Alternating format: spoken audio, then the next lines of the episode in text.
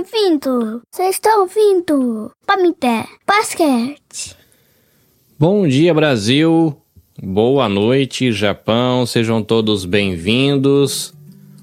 Como estão vocês? Honra recebê-los aqui na Nabecast, um dia importante onde a gente vai conversar sobre justiça, equidade e conquista para todas as mulheres. A gente tem aqui visitas muito importantes e a gente vai receber mais visita legal ainda. Eu quero chamar aqui na tela a senhora Maria da Penha, presidente e fundadora do Instituto Maria da Penha, mulher que inspirou a lei que felizmente é, ajuda tantas mulheres e meninas no Brasil.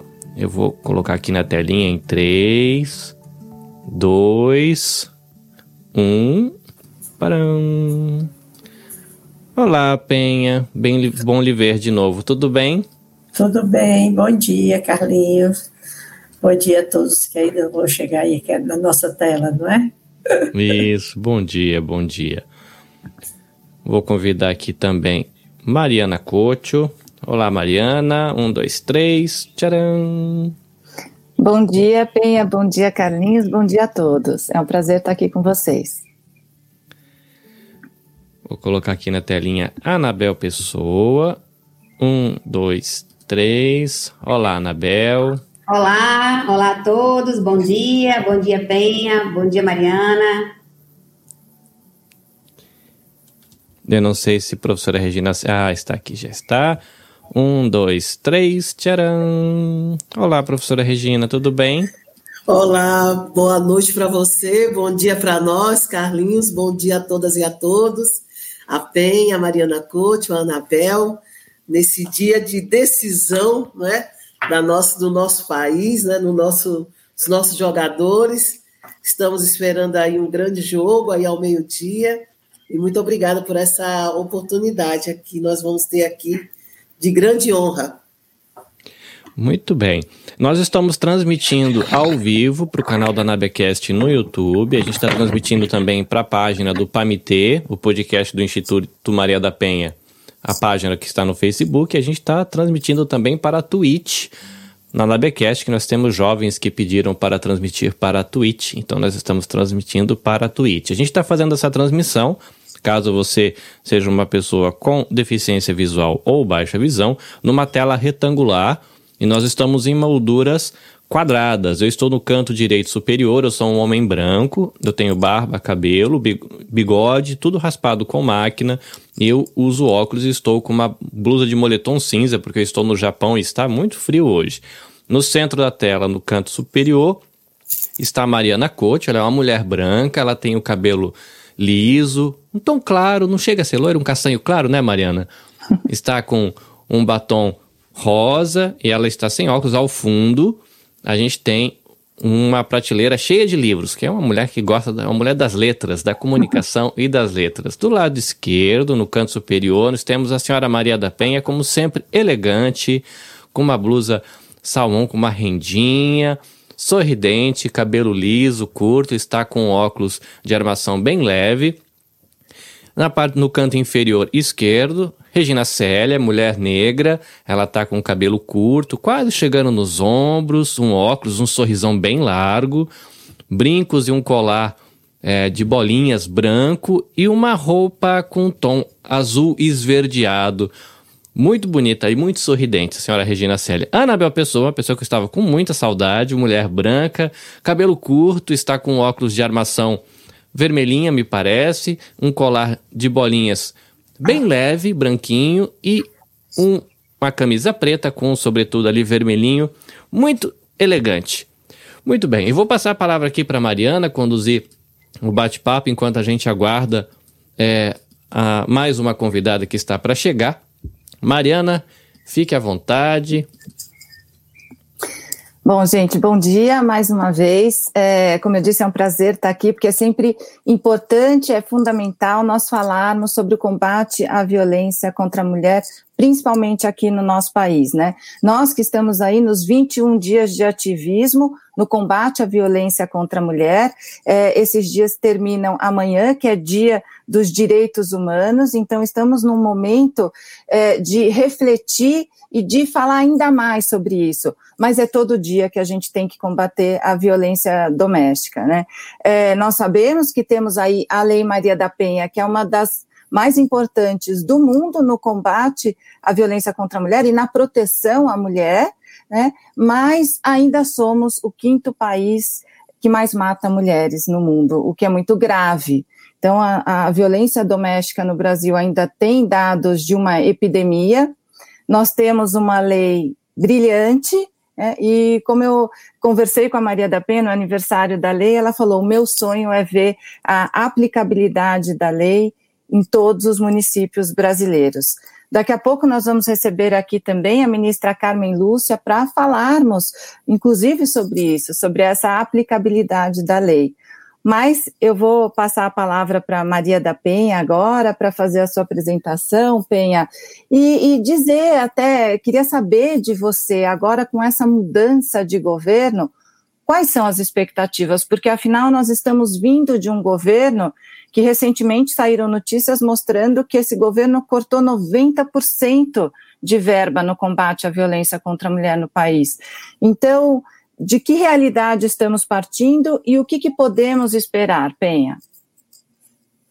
Bom dia a todos, ao Carlinhos também. E muito importante a sua pergunta, Mariana, porque realmente é, nesse momento a gente tem assim muita esperança de que com o novo governo a gente consiga é, trabalhar a questão da violência, implementar as políticas públicas, né, é informar a maioria, as mulheres que não têm condição, não têm acesso à informação, acesso à política pública, que elas se conscientizem que as políticas públicas são necessárias para que ela tenha o local onde denunciar, ela tenha o local onde se proteger, né? que haja um investimento na educação para que as crianças percebam que aquela aquela, aquele aprendizado é, de familiar sobre é, aquela, a, a, a, maneira como elas observam a conduta do seu pai para com a sua mãe, né, a violência na sua comunidade, aquilo é errado, precisa ser desconstruído, e por isso precisamos investir mais em educação, sim. Aliás, investir em educação, porque nós tivemos um retrocesso muito grande nos últimos quatro anos de governo, não só em relação à educação, mas em relação à criação das políticas públicas, em relação a tudo, à pobreza, em relação à violência contra a, ao racismo, né, que se apresentou, né, também mais, mais estava mais presente na sociedade. E, enfim, nós precisamos retomar, né, Uhum. Novamente, a quest é, a, todas essas questões que foram abafadas, que não tiveram condições, não tiveram verbas para melhorar a situação da população brasileira e a gente consiga avançar nesse sentido, inclusive, e principalmente no enfrentamento da violência contra a mulher no país. Uhum. Anabel, você que é advogada e uma das cofundadoras do Instituto Maria da Penha, é, Fala um pouco sobre esse cenário e quais são esses desafios daqui para frente. Como a Penha disse, é uma questão de educação, de conscientização, né, que vai desde a prevenção até a, quando necessária, a punição também. É, bom dia, Mariana. Bom dia, Penha, Regina. Isso, na realidade, o Instituto uh, já está há um certo tempo né, analisando, percebendo isso. O que uma das coisas que mais nos incomoda é a falta de conscientização dos gestores públicos. Isso é que nós é, ficamos na expectativa dessa implantação, dessa credibilidade, dessa, é, de poder realmente eles acreditarem que com gestão pública é, possa melhorar essa situação da violência. É, nós percebemos, inclusive na pandemia, quando houve ao, as mulheres em confinamento, né, a necessidade de apoio das, das organizações e da gestão pública. Então, uma das coisas é a prevenção, mas também o empenho do gestor público nesse processo de combate à violência. Uhum. Eu quero agradecer à ministra do Supremo Tribunal uh, Federal que está aqui, ministra Carmen Lúcia, muito obrigada. Nós sabemos como sua agenda é ativa e difícil, então a gente quer agradecer muito por esse momento aqui comigo, com Maria da Penha, Anabel, Regina e todos que estão nos assistindo. Ministra, seja muito bem-vinda. Muito obrigada, Mariana. Bom dia, Ma Maria da Penha, Anabel, Regina, todos que estão seguindo. Enorme gosto de estar aqui. Nós acho que não temos muito gosto, é apenas de ainda ter que discutir um tema tão duro e violento para a sociedade, para o ser humano em geral e para as mulheres, muito mais. Mas um enorme gosto de estar unida e reunida ainda e sempre para que a gente possa discutir e tentar superar esta fase. Obrigada a vocês por terem se lembrado de mim. Eu acho que é um sonho de todas nós que num futuro próximo a gente não precise realmente mais discutir sobre isso, ministra. Eu queria começar perguntando algo que a gente vinha falando aqui, que nós estamos vindo de um governo que chegou a cortar verbas do combate à violência contra a mulher. É, de que cenário estamos partindo e o que, que a gente pode esperar, ou inclusive o que, que a gente precisa cobrar do próximo governo para haver um resgate desse combate à violência? Mariana, eu acho que há dois dados no que você afirma. Primeiro, e como juíza tenho mais limites do que todas vocês para falar sobre cobranças de governo, mas em termos de políticas para as mulheres de todos os poderes, incluído aí o judiciário e principalmente o judiciário, porque integro, eu acho que há dois dados do que você disse. Você fala na atuação de políticas públicas para as quais não foram vertidos os recursos necessários para a eficiência dessas políticas, no sentido de educar para pacificar e, principalmente, cuidar para não se repetir a atrocidade da violência contra a mulher. Mas, para além da verba, eu começaria pelo verbo. Uhum além de ter ausência de verbo, houve excesso de, de verba, houve excesso de verbo contra mulheres neste período mais do que em outros.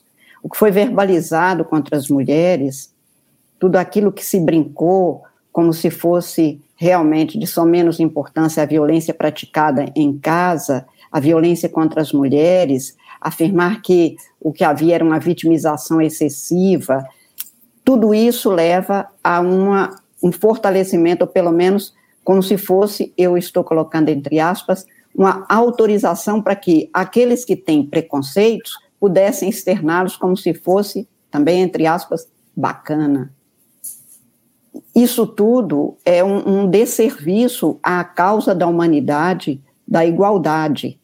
Nós queremos igualdade para sermos juntos os construtores de uma nova humanidade. Não é por vaidade, é por direito e um direito fundamental.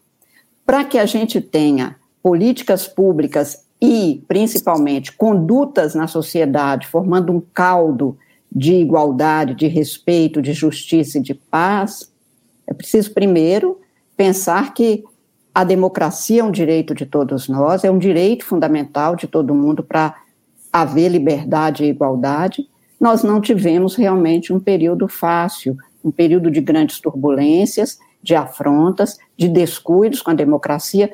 Então, o que a Maria da Penha vem dizendo, é preciso educar para que o menino que sofra violência saiba que ele foi, sim, desservido num direito fundamental a ter respeitado a sua dignidade, mas, para além disso, é preciso que a gente construa uma sociedade solidária de homens e mulheres que sabem que serão infelizes praticando violência.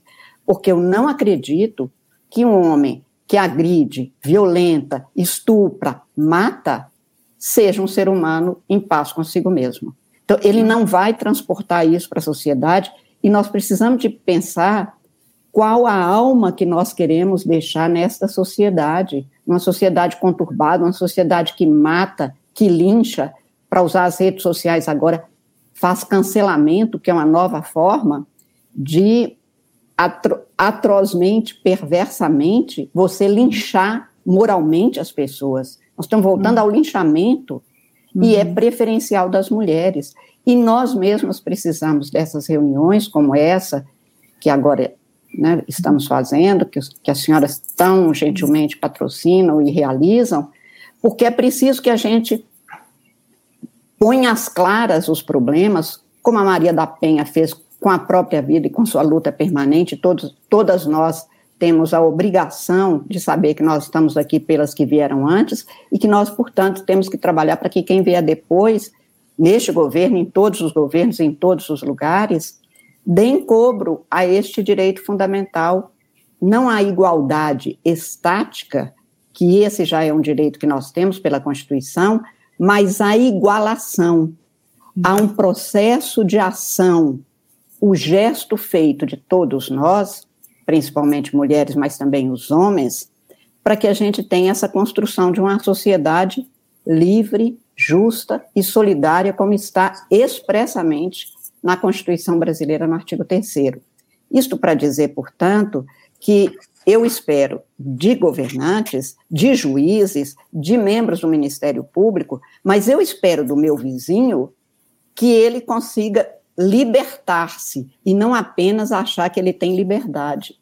Ele tem, e o que a Constituição, e hoje nós interpretamos a Constituição, Mariana, não é a liberdade estática, é a libertação.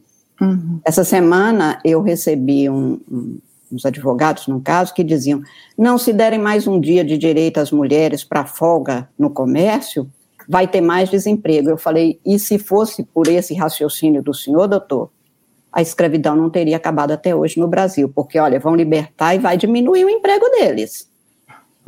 Este raciocínio de falta de vontade de mudar, mas com um discurso que eu considero cínico e que eu acho que a pessoa até acredita que está contribuindo para nós mulheres, as uhum. mulheres poderem ter um dia a mais para ficar em casa, porque nós temos a dupla jornada, a tripla jornada às vezes, e que isto é também uma forma de violência, é um pensamento muito comum na sociedade brasileira. E se alguém tinha dúvida, eu acho que os últimos anos escancararam preconceitos, como aqui já foi dito no início pela Anabel. Ou seja, período da pandemia estampou as piores atrocidades, porque estávamos todas no mesmo espaço em que o agressor também estava e sem condições sequer de expor isso para alguém. Por isso, o Conselho Nacional de Justiça precisou de fazer a campanha da marca vermelha na mão, porque nem falar ela poderia e não teria como. Então, e, e isso continua sendo difícil. Por exemplo, quando nós eu criei a campanha da Justiça pela Paz em Casa para que o Poder Judiciário atuasse firmemente com celeridade neste caso, porque não dá para esperar, é, quando nessa semana de atuação as mulheres aprenderam que elas podem e têm como contar com órgãos especializados, com ouvidorias hoje de mulheres nos órgãos do Poder Judiciário e muitos do Poder Executivo e em, em grande parte do Poder Legislativo, mas para tudo isso, nós trabalhamos sempre com a ideia de que a mulher poderia e teria que expor a violência contra ela praticada. No entanto, quando veio a pandemia, ela, quando conseguiu apresentar a, a, denúncia do que estava acontecendo com ela, claro, na sequência tem uma audiência. Ela estava dentro de casa e depois começaram a me enviar cartas, dizendo, ministra, na hora da audiência, como eu estou em casa, as audiências foram feitas virtualmente, especialmente naquele período mais complicado uhum. da pandemia. Quem segura o celular para que eu possa conversar com o juiz é o meu agressor então, ela começou a, nas audiências, ela desdizia. E aí, órgãos do Ministério Público começaram, Mariana, a entrar com ação de denunciação caluniosa, que é um crime contra a mulher. Porque ela teria ah. feito uma denúncia, Nossa. depois desdito, usando, portanto, os órgãos. Então, o, o, o quadro social é mais violento do que alguém de fora pode imaginar. Isso para não dizer que, mesmo entre nós mulheres, nós temos que fazer um recorte. Só para dar um exemplo rápido, que não, é, não chega a ser uma violência física direta, objetiva, mas que é para uma demonstração da, da, dessa estrutura preconceituosa e discriminatória que nós temos que vencer. Nós temos hoje aproximadamente 38% dos juízes brasileiros são mulheres. Se você fizer o recorte por negros, você tem 7% das juízas brasileiras são negras.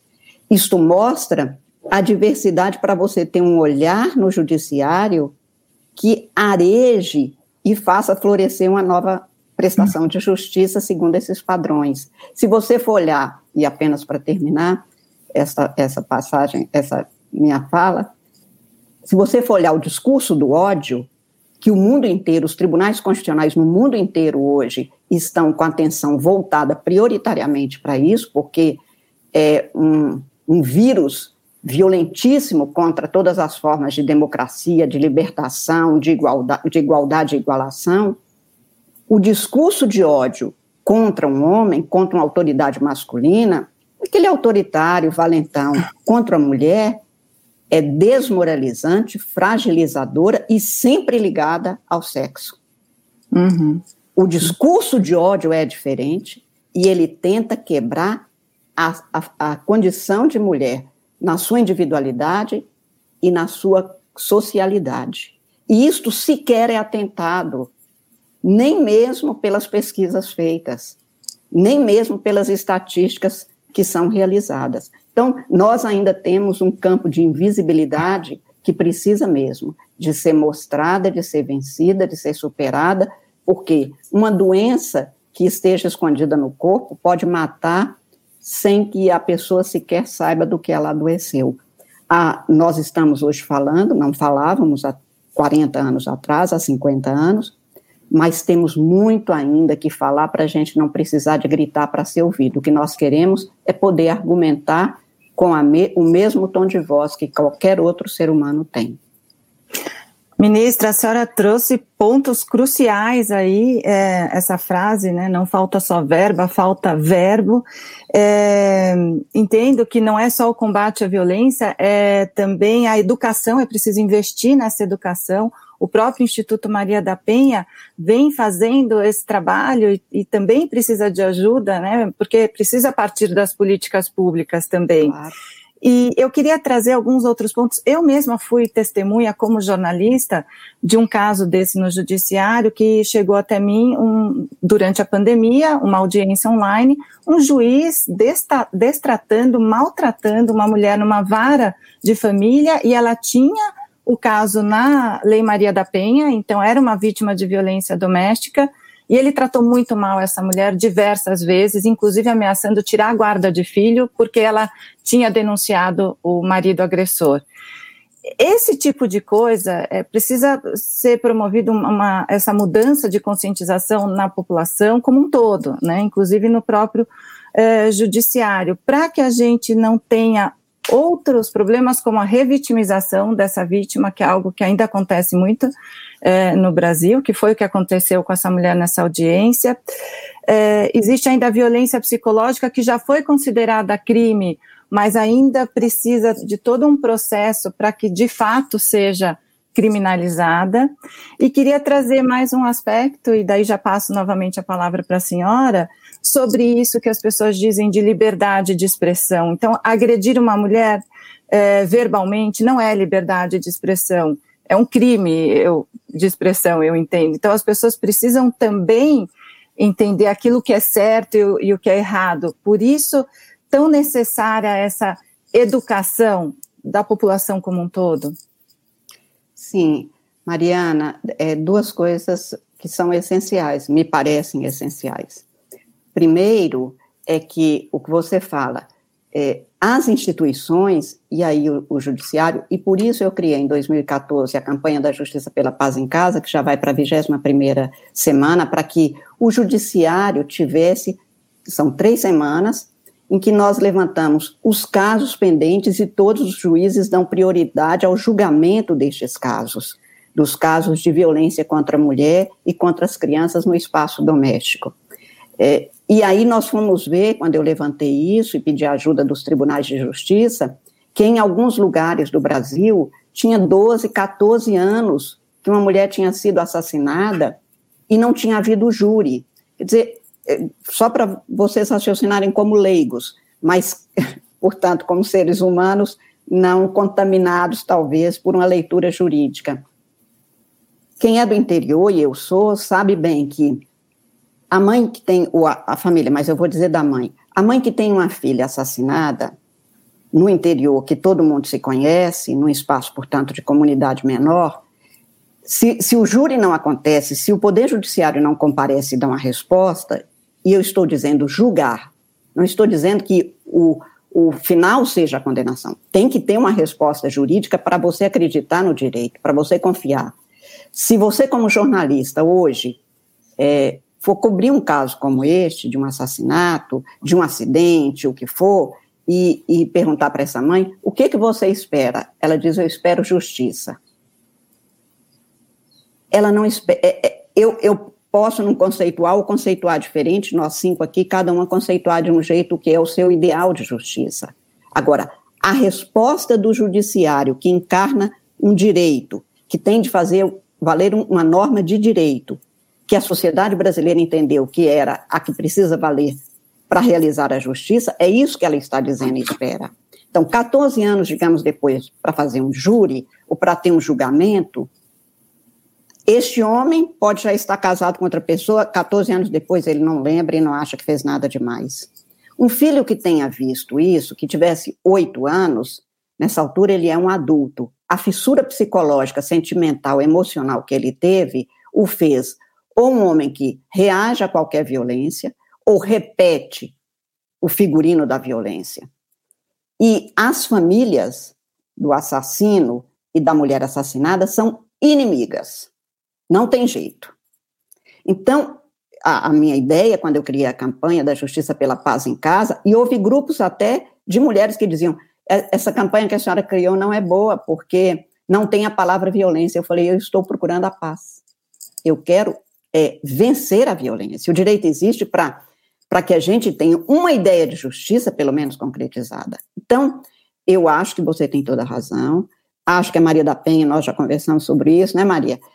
É a educação aprende-se, a violência se aprende, a paz também. É preciso que a gente aprenda isso para que a gente consiga superar e nos libertar de uma sociedade de preconceitos, de machismo, de desigualdades, de violência em que as coisas parece que as pessoas têm preço e não as pessoas têm uma dignidade. Isso está desde o Weber. As coisas são ou apressadas ou dignificadas. Ser humano é sempre o alvo da dignidade e não de um preço fixo. Quando Elza Soares cantava que a carne do negro é a mais barata do mundo, é, é exatamente isso que ela queria denunciar puseram um preço e este preço é baixo, ele não vale nada. Você tem toda razão. Quando um juiz distrata, um delegado distrata uma mulher, é mais grave porque é o Estado atuando contra aquela pessoa com a estrutura que nós sabemos. Entrar, como eu entrar no hospital me deixa constrangida, porque eu estou num espaço de desconhecimento e, portanto, isso me deixa insegura, a pessoa que não é da área jurídica, quando entra num tribunal, não se sente confortável. Quando entra numa delegacia, se sente também numa situação de fragilidade. E a autoridade, que só detém autoridade por força do cargo, ainda exerce de forma ilícita mais uma agressão contra a pessoa, quer dizer, e, não é simples nem criar, sabe, Mariana?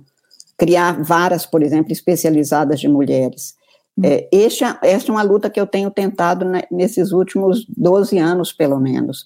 Porque para você, para um, um poder judiciário montar uma vara, por exemplo, empresarial, basta designar um juiz e ter uma sala. A vara de violência contra a mulher, eu preciso de ter o um espaço, um lugar onde essa mulher deixa a criança, porque ela não tem, às vezes, com quem deixar. Uhum. Ela precisa de um espaço para ela ter uma conversa que ela possa abrir sua alma e contar o caso, não é um lugar público. Então, é preciso cuidar da pessoa violentada, porque ela está fragilizada. E como eu sempre lembro do John Donne, não perguntem por quem os sinos dobram, eles dobram por ti. Hum. Sempre dobram por um de nós, porque tem uma mulher violentada, é na cara da gente que estão navalhando. É preciso que a gente saiba disso e sinta mesmo isso. Essa, essa é uma, esse é o grande desafio, eu acho. É, hoje, Maria, eu não queria muito um, participar de um movimento de mulheres. Eu falo que eu quero lutar por mulheres em movimento, permanentemente. Uhum. Nós precisamos de agir, de ter uma ação para a libertação. Porque este quadro de narrativas, de fakes, de invencionices, mais escondem do que dizem o que é preciso ser dito em prol da humanidade. Eu acho que o que nós hoje temos é esta obrigação que a Maria da Penha fez de forma modelar para o mundo e que nos honra e que nos compromete também para a gente continuar a falar, a não, não ficar intimidadas diante de uma agressão, de discurso de ódio. E atualmente falo isso com muita tranquilidade, porque, como mulher e mulher do Supremo, eu sou enormemente, permanentemente agredida com este discurso contra a mulher. Né? Uhum. Então, é, isso tudo para dizer que esta construção é responsabilidade, obrigação, eu acho que um dever não apenas cívico de uma sociedade ou de um governo, é um, um, um dever humano de todos nós, de todas nós, mas de todos nós, porque também há homens que precisam de participar, nós não queremos uma sociedade sem homens, uhum. nós queremos uma sociedade de mulheres e homens livres, eu, na, no sábado passado, na minha aula da PUC de Minas, Mariana, dizia aos meus alunos: eu desejo muito os que estão formando, não que sejam bons advogados, excelentes juízes, promotores. Eu desejo de coração que cada um seja um ser humano feliz. Se não der para ser integralmente feliz, que não é fácil neste mundo, pelo menos, como diria Guimarães Rosa, que tem umas horinhas de descuido que são as nossas alegrias. Eu acho que é isso. Nós, mulheres, não não temos podido viver nem com horinhas de descuido. Há pessoas, muitas, que vão dormir com medo permanentemente do que o parceiro dentro de casa pode fazer contra ela na madrugada. Há pessoas que têm medo do marido voltar para casa, porque se o ovo não tiver frito na forma que ele quer, ele joga uma panela quente de gordura na cara dela. Essa. Isto é uma doença gravíssima. Isto é tão ou mais grave do que a Covid, porque a única vacina há de ser construída por todos. Não é uma invencionista de laboratório. É nesta grande aventura humana. Então, eu acho que é preciso que a gente, primeiro, faça um diagnóstico cada permanente, cada vez mais atento e profundo das nossas feridas, das nossas chagas. Eu estou falando do Brasil, eu sei que é em todo lugar do mundo. É, esse essa estatística, por exemplo, a única talvez da América Latina sobre o discurso do ódio contra a mulher é de Costa Rica, não é do Brasil. Não sei se no Brasil alguém já fez. Mas o Conselho Nacional de Justiça, nesses 21 dias de ativismo contra a violência contra a mulher, e neste caso, é, se no Brasil são 21 dias, nós começamos no dia 20 pelo Dia da Consciência Negra. No mundo são 16 dias uhum. para representar as mulheres é, da República Dominicana, as três irmãs que foram judiadas até chegar ao assassinato, são exatamente espaços que a ONU abre e que, no nosso caso, o Conselho Nacional de Justiça resolveu também abrir para que a gente discuta. Ainda ontem eu dizia à ministra Rosa que, até pela linguagem, nós hoje precisamos de tomar um cuidado enorme. O Conselho tinha aberto e fez um, um, um, um seminário com a dona Pureza, sobre o, o desaparecimento e a escravidão, que ainda continua acontecendo e que teima em ser mais contra as mulheres, contra as mães. Eu dizia: olha, eu pedi para mudar o cartaz, avisei para a ministra, que é a presidente do conselho, porque não existe trabalho escravo. Trabalho é valor. O que existe é uma escravidão a qual se dá um formatozinho, um, um matizinho de trabalho escravidão não é trabalho, trabalho é algo que na minha geração, pelo menos, e na minha família, é um valor. Hum. Não penso em parar de trabalhar, eu não penso em... Eu gosto de trabalhar. não gosto das amolações do trabalho, que todo mundo tem. Mas, afora as amolações, trabalho é valor. Um ser humano não se dignifica, não realiza nada sem trabalho. Né? Uhum. Eu costumo lembrar, Maria, que todo mundo fala que a mulher fulana de tal, minha amiga, entrou no trabalho de parto. Eu nunca ouvi dizendo que alguém saiu do trabalho de parto. O, o, é só começar, porque viver dá trabalho mesmo, tudo dá trabalho. Escravidão não é trabalho, escravidão é crime. Nós não podemos ficar usando mais esse tipo de coisa, trabalho escravo. Não existe trabalho é. escravo. Ou é trabalho ou é escravidão. São coisas diferentes. Trabalho é valor, precisa de ser garantido. Escravidão é crime, precisa de ser punido. Uhum. E, é. e isso vale também para as nossas lutas de igualação de direitos das mulheres na sua eficácia e na sua efetividade. Para você ter uma ideia, outro dia me perguntaram quantas mulheres eu achava que precisava de ter no tribunal para que a gente tivesse, afinal, a igualdade. Eu falei, o dia que tiverem 11, né? Esse dia nós podemos garantir. E um colega me disse, mas vocês querem hegemonia? Eu dizia, engraçado, quando eram 11 homens até 2000, ninguém falava, todo mundo falava que tinha igualdade de homens e mulheres no Brasil, ninguém falava que era hegemonia. É. Agora, quando a gente fala, o inverso se impõe, quer dizer, no fundo, se tem sempre uma, um cuidado aqui, no máximo a gente chegue à paridade. É. Não, eu nunca vi esse tipo de escolha quando se trata de homens é, isso tudo é, é preciso que fique claro para nós também, porque, claro, nós nascemos e vivemos numa sociedade preconceituosa, machista, escravocrata, que se puder ter as coisas de graça por menos, explorando o outro, faz isso. Então, eu acho que nós também precisamos de ter os nossos cuidados para que a gente não repita modelos e valores ou desvalores que vão de encontro ao que a gente busca, que é um momento em que não precisemos mais de 21 dias de ativismo, a não ser para novos direitos, para ampliar direitos, e não para a gente conquistar o que já devia ter conquistado, porque nós estamos, como eu escrevi esse ano, no, no dia 8 de março, repetindo o que as mulheres russas fizeram em Leningrado. Naquele ano, Primeira Guerra Mundial, as mães foram para as ruas com, com toda, todo o frio que dominava, toda a fome que dominava, pedindo pães e paz. Pães para os nossos filhos, paz para os nossos homens. 103 anos depois, estamos nós de novo a pedir pães para os nossos filhos, porque um país que tem 30 milhões de esfomeados, de pessoas com fome, é claro que nós não estamos respeitando a dignidade dos outros. Uma mãe que vê um filho com fome, é duplamente violentada e indignada. E nós todos somos responsáveis por isso. Então, eu acho que nós precisamos de tomar estes cuidados de prestar atenção no sentido exatamente de que onde tiver uma mulher violentada, politicamente, economicamente, financeiramente, é, psicologicamente, institucionalmente ou fisicamente, que era o mais comum, é preciso que a gente saiba que nós não somos as gatas borralheiras que ficamos no borralho, como nos ensinaram, quietinhas, boazinhas, esperando o príncipe encantado. Não nasci para ser princesa, não nasci para ficar no borralho, gosto, adoro um príncipezinho para outras alegrias, não para me igualar. Isso eu já nasci igual. Na dignidade eu já nasci igual. Nossa, ministra, tenho certeza que a sua aula é uma verdadeira aula de humanidade. Seus alunos são privilegiados, nós aqui somos privilegiadas também. Eu quero Nada, pedir... nós não somos, não, Mariana. Amanhã, dia 10, é bom que a gente lembre, né, Maria?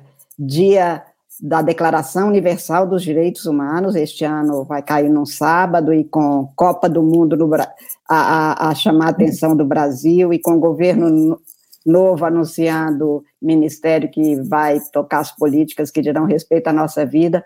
Eu não quero que amanhã, 10 de dezembro, seja um dia sobre o qual nós não paremos, nem que seja um minutinho para pensar a importância e as lutas que foram necessárias para que as atrocidades que o mundo perpetrou, especialmente mostradas depois da Segunda Guerra Mundial, e que levaram a, a garantia da dignidade humana como o princípio mais importante do direito contemporâneo, que isto não seja esquecido, ainda que seja uma lembrança rápida de cada um de nós. Mas amanhã é um dia importante, eu me sinto muito feliz de estar com vocês nessa véspera do dia, depois do dia 8 de dezembro, que é o Dia da Justiça, comemorado no Brasil, e o dia 10 de dezembro, que uhum. foi, que é o dia da Declaração dos Direitos Humanos, que se completará amanhã, no mundo ainda de tantos direitos declarados e tantas desumanidades praticadas. Então, eu quero muito que este 9 de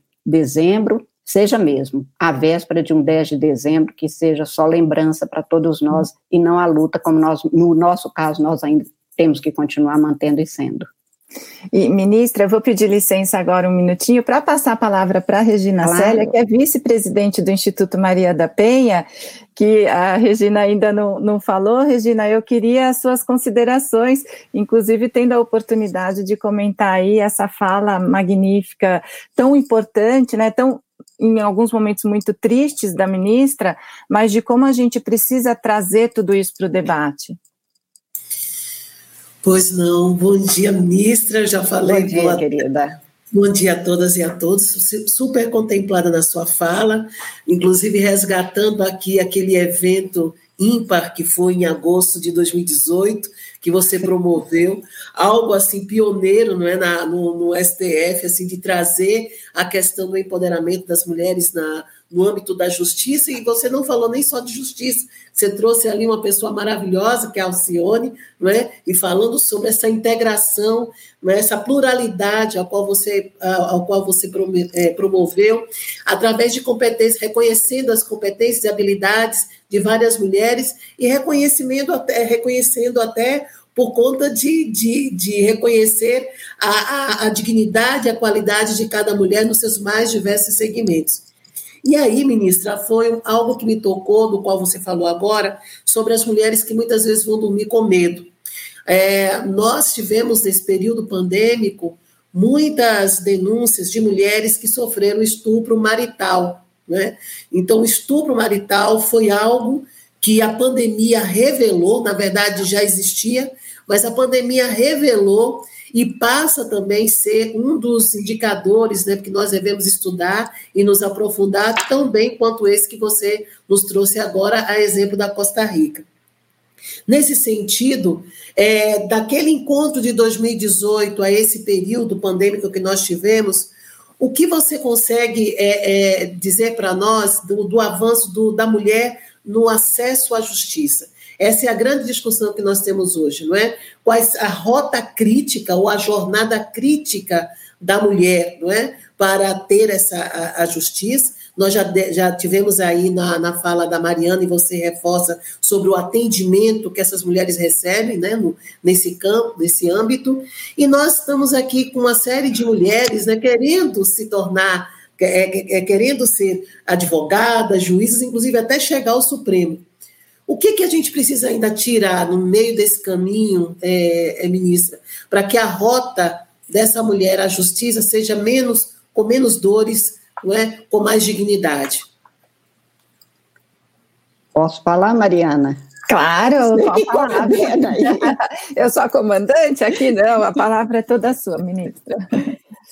Olha, Regina, primeiro, assim, um prazer enorme te ouvir também, que sempre traz alguma coisa eu continuo achando, eu, em 2018, em agosto de 2018, eu expedi uma resolução que ainda está em vigor no Conselho Nacional de Justiça, que é a resolução 255, para ampliar a participação das mulheres no Poder Judiciário. Agora nós já temos, na Ordem dos Advogados do Brasil, o princípio da paridade. É, algumas seccionais, por exemplo, São Paulo, nós temos cinco mulheres presidentes de seccionais, maravilhosas essas mulheres. A Ordem dos Advogados do Brasil, que tem quase 100 anos, nunca, tinha, nunca teve uma mulher presidente, nunca tinha tido uma mulher na diretoria, que sempre foi de cinco homens. Desta vez, pela, este ano, pela primeira vez, tem duas das, dos cinco são mulheres. Mas o que eu acho que tem que ter na base é cada vez mais a formação das mulheres, porque, claro, nós queremos mais mulheres, nós queremos presença. Eu tenho dito que eu não quero que ninguém fale por mim. Né? Aquilo, eu sei o que você está pensando, não sabe. Tem hora que nem eu não sei direito o que, que eu estou sentindo. E, e, aí vem um homem que fala assim: Eu sei o que você está pensando, não sabe. De, deixa que eu tenho voz e eu falo por mim. Eu acho que a primeira coisa é nós, mulher, mulheres, começarmos a afirmar isto, que nada sobre nós que não seja por nós mesmas. Nós não precisamos de procuração para alguém viver por nós, experimentar as coisas por nós, falar por nós. Para isso é preciso que haja realmente a, o aspecto da educação como centro, como núcleo, aprender a aprender é a determinação deste século, e para nós mulheres que não tínhamos o direito de falar, não tínhamos o direito de aprender, de frequentar a escola, até muito recentemente, eu não me canso de lembrar sempre, a Maria já me viu falando isso, que as escolhas que foram feitas e estruturadas sempre nos deixaram à margem e no canto da casa que, é, que gerou isto, que às vezes se repete sem pensar, mulher precisa de saber o seu lugar. É porque o lugar, a história da gata borralheira, ela é, para mim, perfeita para mostrar. Tinha um lugar na casa que era nosso. Eu me lembro de ter tios, não tive isso na minha casa, mas eu sei que meu pai e minha mãe foram além do seu tempo muito, mas eu tive tios que no dia do aniversário da mulher dizia: "Eu estou eh, cuidando para trocar o fogão da fulana no dia do aniversário dela". O presente era o fogão, como se fogão fosse um problema da mulher, quer dizer, aquilo estava reservado, ele não se preocupava. A gente poderia dizer, mas hoje não acontece mais isso. Pergunte a um ministro de Estado, do Supremo, ou um, um, do Legislativo, se ele sabe o que, que ele vai almoçar hoje ou amanhã alguém vai preparar para ele. Eu sou tão ministra quanto os outros. Eu sei, porque sou eu que compro, eu que cuido, eu que cuido da minha cozinha. Só aí para ver que nós continuamos a ter uma distinção sociocultural que gera essas políticas. Nem é que seja nem errado nem nada disso. Estou dizendo, eu tenho que saber o que, que eu faço dentro da minha casa. O homem, na mesmíssima condição minha, advogado, juiz, promotor, procurador, ele não sabe. Isso não é, um, aspas, um problema dele. Então, nós só vamos transformar, não é reformar, é transformar na hora que a gente tiver condições de, com educação, cada um disser livremente o que quer na vida. É, quando a gente tinha, como eu tive na minha casa, meus irmãos estudavam violão, ou bandolim, meu pai tocava bandolim. Então, meus irmãos estudaram. Para mim, sobrou ou piano ou alguma coisa que fosse para ficar em casa. Hoje eu sei por quê, porque o homem põe o violão debaixo do braço, os grandes violonistas no mundo são mesmo homens. Ele põe o violão debaixo do braço e vai para a rua. Você ia ficar em casa. Então, isso mudou. Quer dizer, para ter uma Rosinha de Valença, e eu sei a importância que eu dou para Chiquinha Gonzaga, porque ela pôs na cacunda o seu piano e foi à luta. Mas não é fácil bom um piano na, na cacunda e sair pelo mundo. Vamos combinar que nem hoje não é. Não é? Então, tudo é uma estrutura que não deixa nenhum fiapo desencapado fora dessa organização de poder. E isto não é amor, isto é poder. É isso. Fique em casa que eu vou lá fora e resolvo tudo. Fique quieta eu não tenho mais, nessa altura da vida, ilusão que no meu enterro alguém vai dizer que eu era boazinha, porque agora já não tem nem tempo mais para ser e eu gosto de não ser boazinha. Mas é chato quando você é adolescente, as pessoas dizerem: por que você não se conforma com nada? Por que, que tudo você tem que questionar? O que era para não questionar. Agora, os homens podiam, claro, perguntar por quê. A mulher é que não. Essa, essa estrutura só muda com caldo cultural na sociedade que transforma-se pela educação. E a primeira ordem deste século foi mesmo que a ONU dizia na década de 80: aprender a aprender. Nós temos que aprender, mas o que nós aprendemos nós temos que colocar em execução. Na minha casa, Regina, era, claro, proibido parar de estudar, até porque papai dizia: a gente aprende para ter autonomia autonomia intelectual, autonomia financeira para se manter. E eu fico vendo que a pessoa que não tem isso pode se achar autônomo, mas não é autônomo. Quem precisa de pedir o dinheiro para o provedor e depois vem me dizer, mas eu faço o que eu quero, eu viajo para onde eu quero, o fulano não se importa, ele me dá o que eu preciso. E o dia que ele não der mais? Então, é uma transformação na sociedade, é resgatar valores como o da trabalho, da realização, porque aí você não abre mão como se fosse um castigo, porque ainda hoje eu vejo que algumas pessoas acham que, coitada, você faz imposto de renda, que eu só faço imposto de renda porque eu tenho renda, claro. E porque declara. ah, ainda tem isso, ainda tem isso. Mas isso para dizer que, assim, é, eu acho que o, o centro de tudo está na educação. E eu me preocupo porque continua havendo diferença na forma de educar. Continuamos, eu inclusive, eu me, hoje fico no meu autocontrole para não presentear minha sobrinha com a bonequinha, se cair a gente vai, corre limpa, e o menino com o carrinho com a bola, porque eu não mudo nunca essa estrutura. Eu preciso saber que o menino também vai ter que aprender a cuidar e que a menina também vai ter que poder tocar o instrumento que ela quiser, participar do jogo que ela quiser. Eu acho que essa mudança a gente faz com uma ação pela educação. Não vejo outra saída para a libertação. Mais uma aula aqui da ministra. Eu hoje tenho que fazer o papel chato de coordenar o tempo, que é curto, é, acho que nós aprendemos muito aqui hoje, e eu vou então, ministra, passar para as considerações finais. É, eu sei que as agendas são apertadas, hoje é dia de jogo também, então eu quero passar primeiro para as considerações finais. Vocês podem ir na ordem, gente. Maria da Penha começando, Anabel, a gente encerra com a Regina Célia, e a ministra, então, depois da Regina Célia, pode deixar o seu recado para as mulheres, inclusive por esses 21 dias de ativismo. Tá bom assim, gente? Penha, é com você a palavra. A Penha está sem áudio, Penha. Sem precisa, áudio. É, precisa liberar.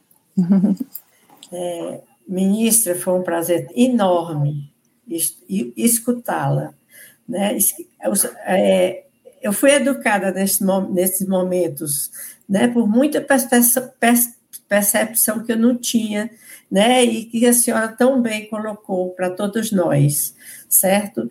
É, retomando a questão da educação, a, a, a Mariana deu o exemplo, né, de um juiz, né, em relação à aplicação da lei, eu, eu fiquei muito chocada com um outro juiz, né, que soltou o agressor de uma mulher, né, ele estava preso e ele soltou, atendeu a, o pedido da, da defesa desse agressor e ela voltou, e ele voltou para casa, chegou em casa, matou a mulher.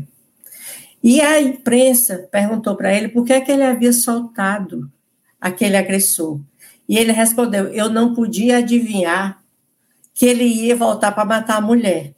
Bem, se ele fosse uma pessoa capacitada e se não tivesse a cultura machista dentro dele, aprendida no seu desde o seu nascimento, com certeza, ou durante o, o seu a, a, sua o seu período de, de, de faculdade ou período de escola, se ele não tivesse essa cultura, ele não teria feito isso, porque a Lei Maria da Penha determina que a vítima seja protegida no momento em que o agressor for liberado da prisão, não é? Então, uma, uma resposta de um juiz desse é que me chocou bastante. Eu não podia adivinhar que ele ia matá-la. Então, precisamos sim que os nossos juízes, que vão trabalhar na questão da aplicação da Lei Maria da Penha, eles sejam é, capacitados e observados não só o juiz, todas as profissões que trabalham nas políticas públicas da Lei Maria da Penha, que eles sejam observados para saber se ele tem condição de estar assumindo aquele papel de atendimento à vítima e de saber conduzir a Lei Maria da Penha para a qual foi criada, para proteger a mulher e punir o homem agressor. Então, eu quero dizer para a senhora que é um prazer muito grande, eu acho que de todos nós que estamos aqui escutando a senhora, né? E muito obrigada pelo tudo que a senhora disse, para poder a gente se fortalecer mais, né? E obrigada também pelo seu trabalho frente ao seu ministério. Muito obrigada. Foi obrigada a você, Maria. E hoje, com certeza, nós vamos ganhar a Copa, porque começamos bem. obrigada, Penha. Anabel. É, ministra, quando eu crescer, eu quero ser igual a ministra Carmen Lúcia. Ah, não queira não, que eu sou uma fracassada. Eu luto há 40, 50 anos por direitos humanos e continuo vendo atrocidades. Eu luto para ter justiça nesse país e continuo apanhando. Não queira, eu, eu, eu tenho é fracassado. Eu continuo de pirraça. Eu faço constitucionalismo de pirraça. Eu não Mas deixo eu... ninguém, eu não deixo. Eu já avisei para minha família, Anabel, que quando eu morrer não cruzem os meus braços, porque nem morta, literalmente, não vão me ver de braço cruzado. De pirraça. Mas veja só, eu estou dizendo exatamente isso por esse processo de luta. E é o que a gente deixa para as próximas gerações, é o que eu deixo para minha filha. Regina sabe, é, Penha sabe, que é, eu digo muito que eu luto pela geração que vem. A geração de Ana Clara, que, que é a, a minha filha única, que eu digo que nós temos que seguir. E, querendo ou não, eu também tive uma estrutura de família que me permitiu pensar dessa forma. Né? Eu sou filha entre dois homens, sou a filha do meio, e meu pai me criou dizendo assim: é, você precisa saber mais, você precisa ir além, inclusive aprender a mexer no carro e entender de futebol. Então, é que eu normalmente é aquela história, mulher não sabe, não entende de futebol, né?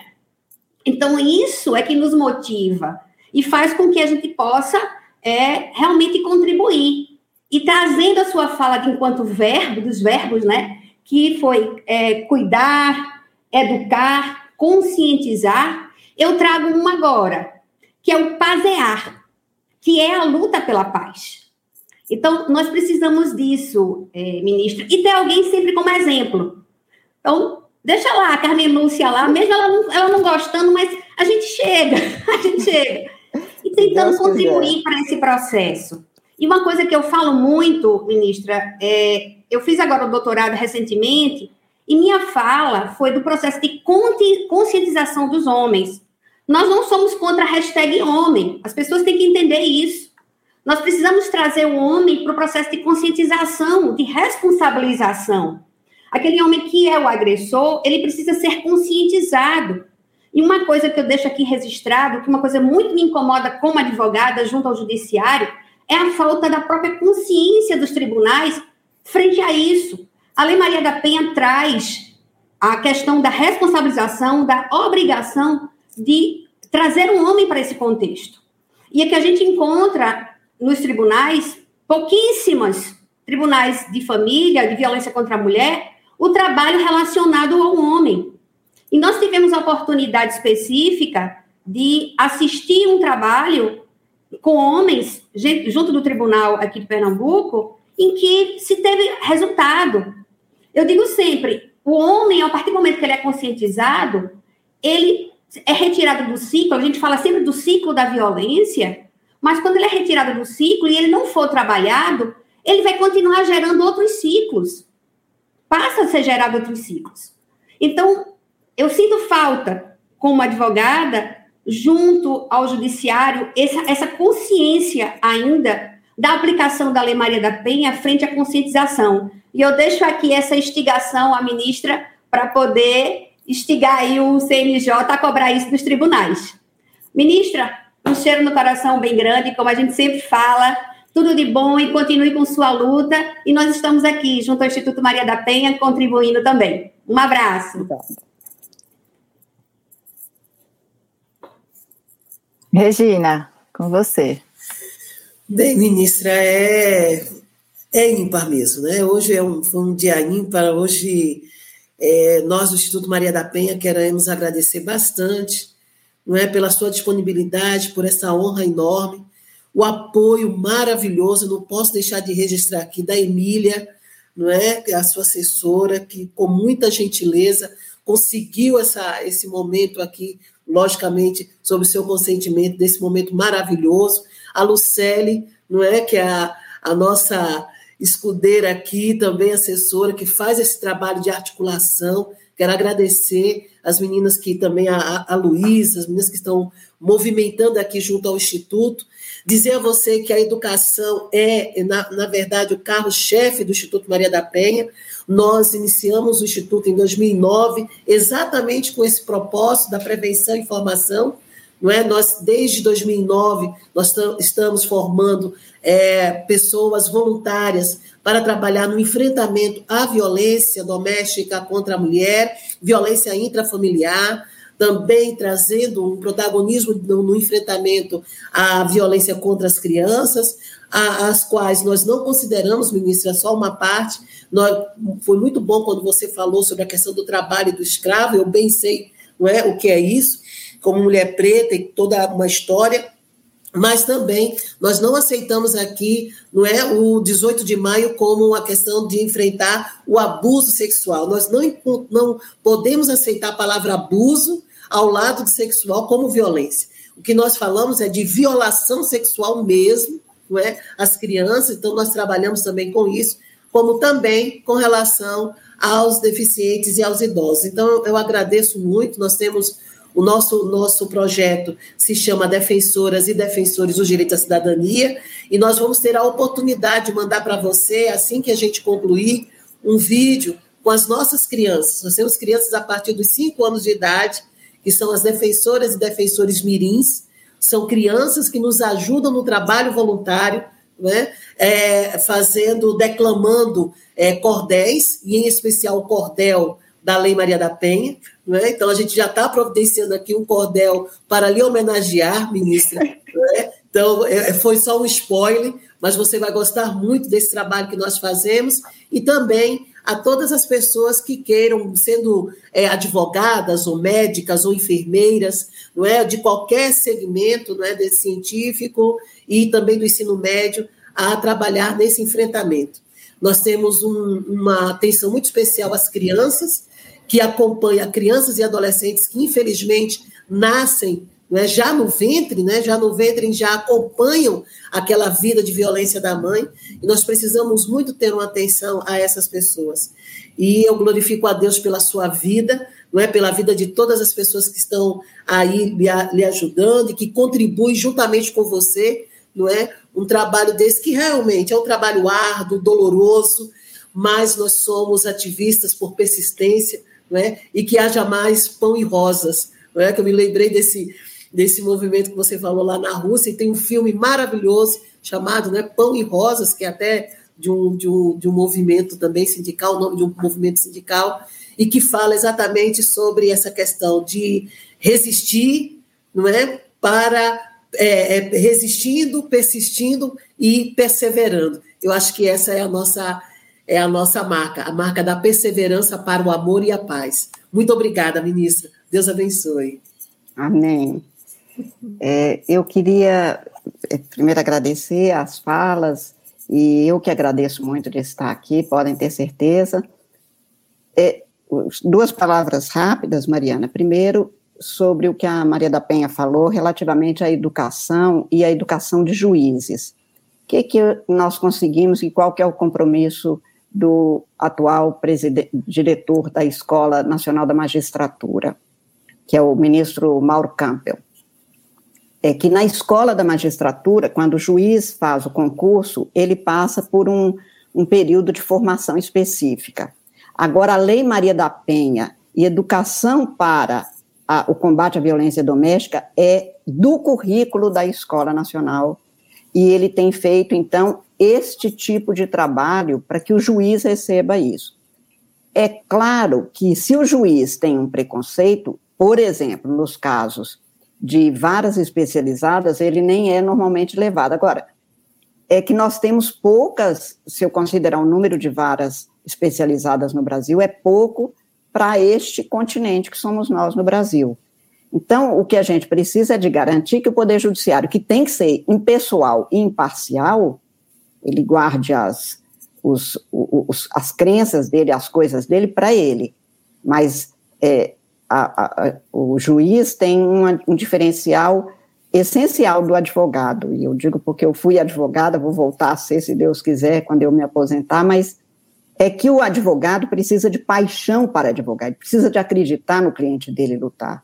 E o juiz não pode ter nenhum fiapo de paixão para julgar. Ele tem que deixar toda a paixão dele no congelador da casa dele antes de ir para fora ou para o tribunal. Isto não é fácil de você fazer. mas isto não pode ser feito porque se julga mal. E, portanto, eu tenho a convicção de que essa formação específica que a Infam está me garantindo, e eu acho que será feita, eu vou cobrar sempre, já altera alguma coisa neste sentido de uma educação específica daquele que foi aprovado e que vai começar a julgar. É, por outro lado, Anabel, você falou da questão de sensibilizar os homens, eu não, não uso muito conscientizar, porque eu acho que a consciência é algo tão inerente à pessoa que o primeiro, primeiro grupo, a Comissão de Direitos Humanos, que jovem ainda o prefeito de Belo Horizonte, Célio de Castro, me incluiu, ele dizia que a marca do governo dele, naquele início da década de 80, era a, a conscientização para os direitos humanos. Aí ele disse na reunião: conscientização não. Eu quero que nós sejamos capazes de sensibilizar, porque quem tem sentimento, e quando a gente desperta o sentimento, nós conseguimos chegar a uma mudança de comportamento. É, a consciência que é ter a ciência com o outro, não necessariamente vai na mesma direção mas a sensibilidade pela, pela humanidade, pela dignidade humana. Então, eu acho que essa sensibilização é que a gente faz hoje com os grupos reflexivos. Depois que os juízes julgam, a maioria dos tribunais tem hoje esses grupos e das varas tem grupos reflexivos. Quando eles funcionam bem, que é isso? Mostrar para o homem que esta violência é contra a mulher e é contra ele mesmo, e é contra o filho, e se não houver a ruptura desse ciclo de violência, claro que isso vai se repetir, né? E nós vemos esses casos todos os dias, vocês veem, eu também.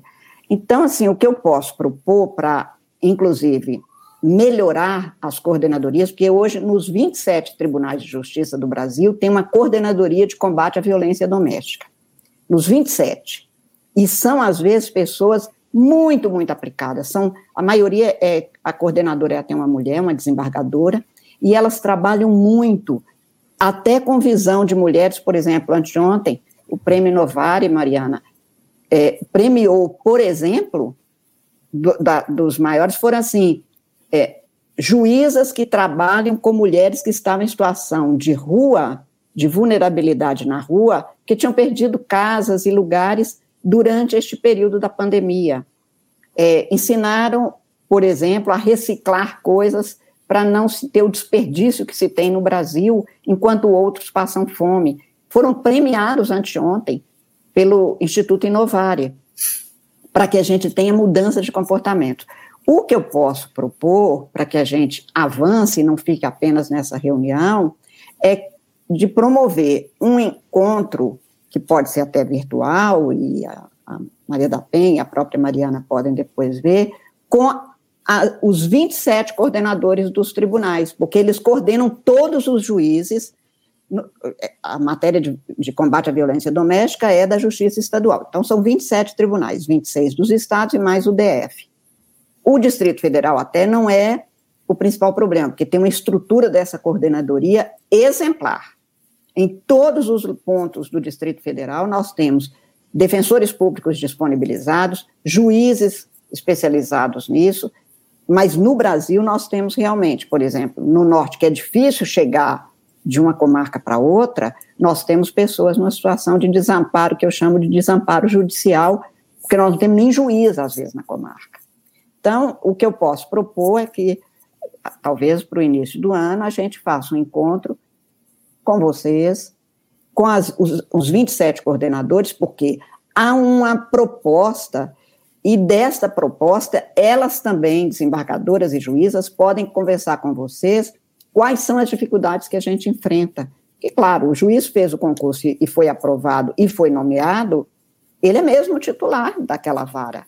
A gente tem é que ter esta sensibilidade, o ensinamento, para que eles aprendam a conviver com essa realidade de tanta violência.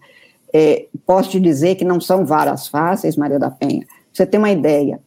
É, Belo Horizonte, que eu consegui que tivesse quatro varas de, de combate à violência doméstica, é difícil às vezes, eu fico pedindo a juízes para aceitarem o que os tribunais, e é um pedido como cidadã, porque eu não tenho nenhuma competência, nenhum poder para fazer isso.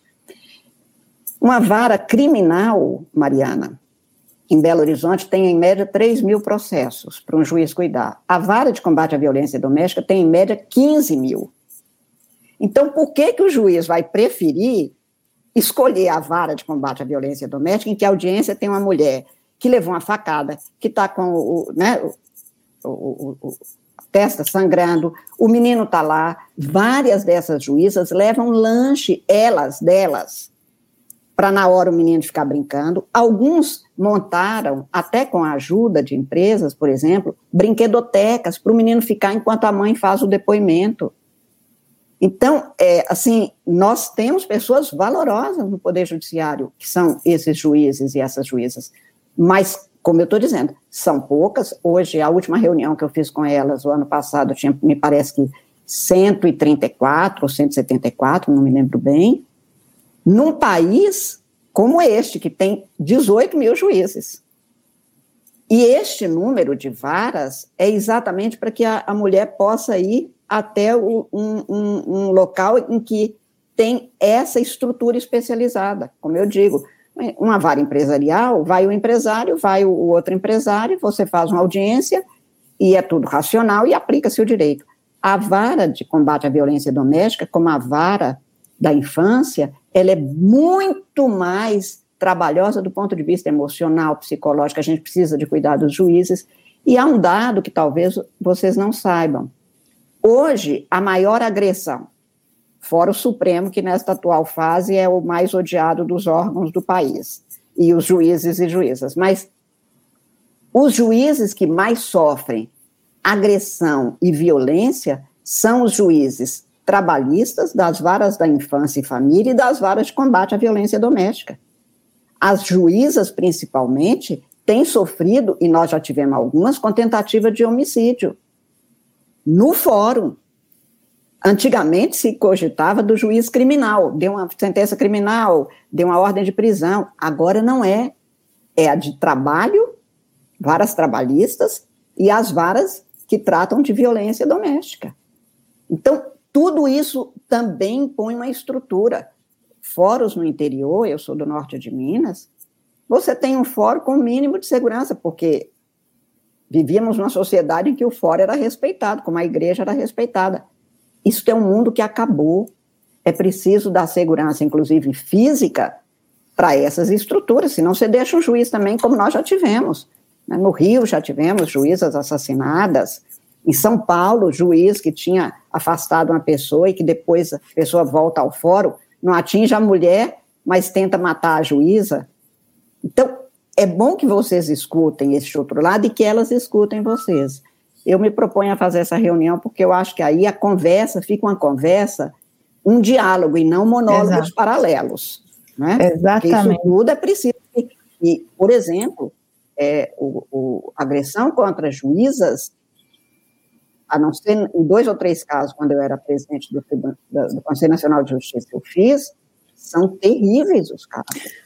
Então, enfim, tudo isso como proposta. Mas eu termino agradecendo mais uma vez e dizendo que o que nós queremos é isso, e eu vou terminar citando, não lei nem nada disso, mas um, uma fala da minha queridíssima amada Cecília Meirelles, que eu continuo achando muito atual em tudo que ela fez, esta grande cidadã, esta grande brasileira, esta grande poeta, que dizia: já fui loura, fui morena, fui Alice e Beatriz, fui Maria e Madalena, só não pude ser como quis.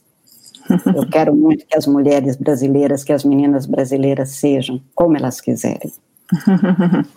Muito, Muito obrigada, maravilhosa. É, acho que é fundamental a gente avançar sim nesse diálogo. Vamos continuar essa conversa.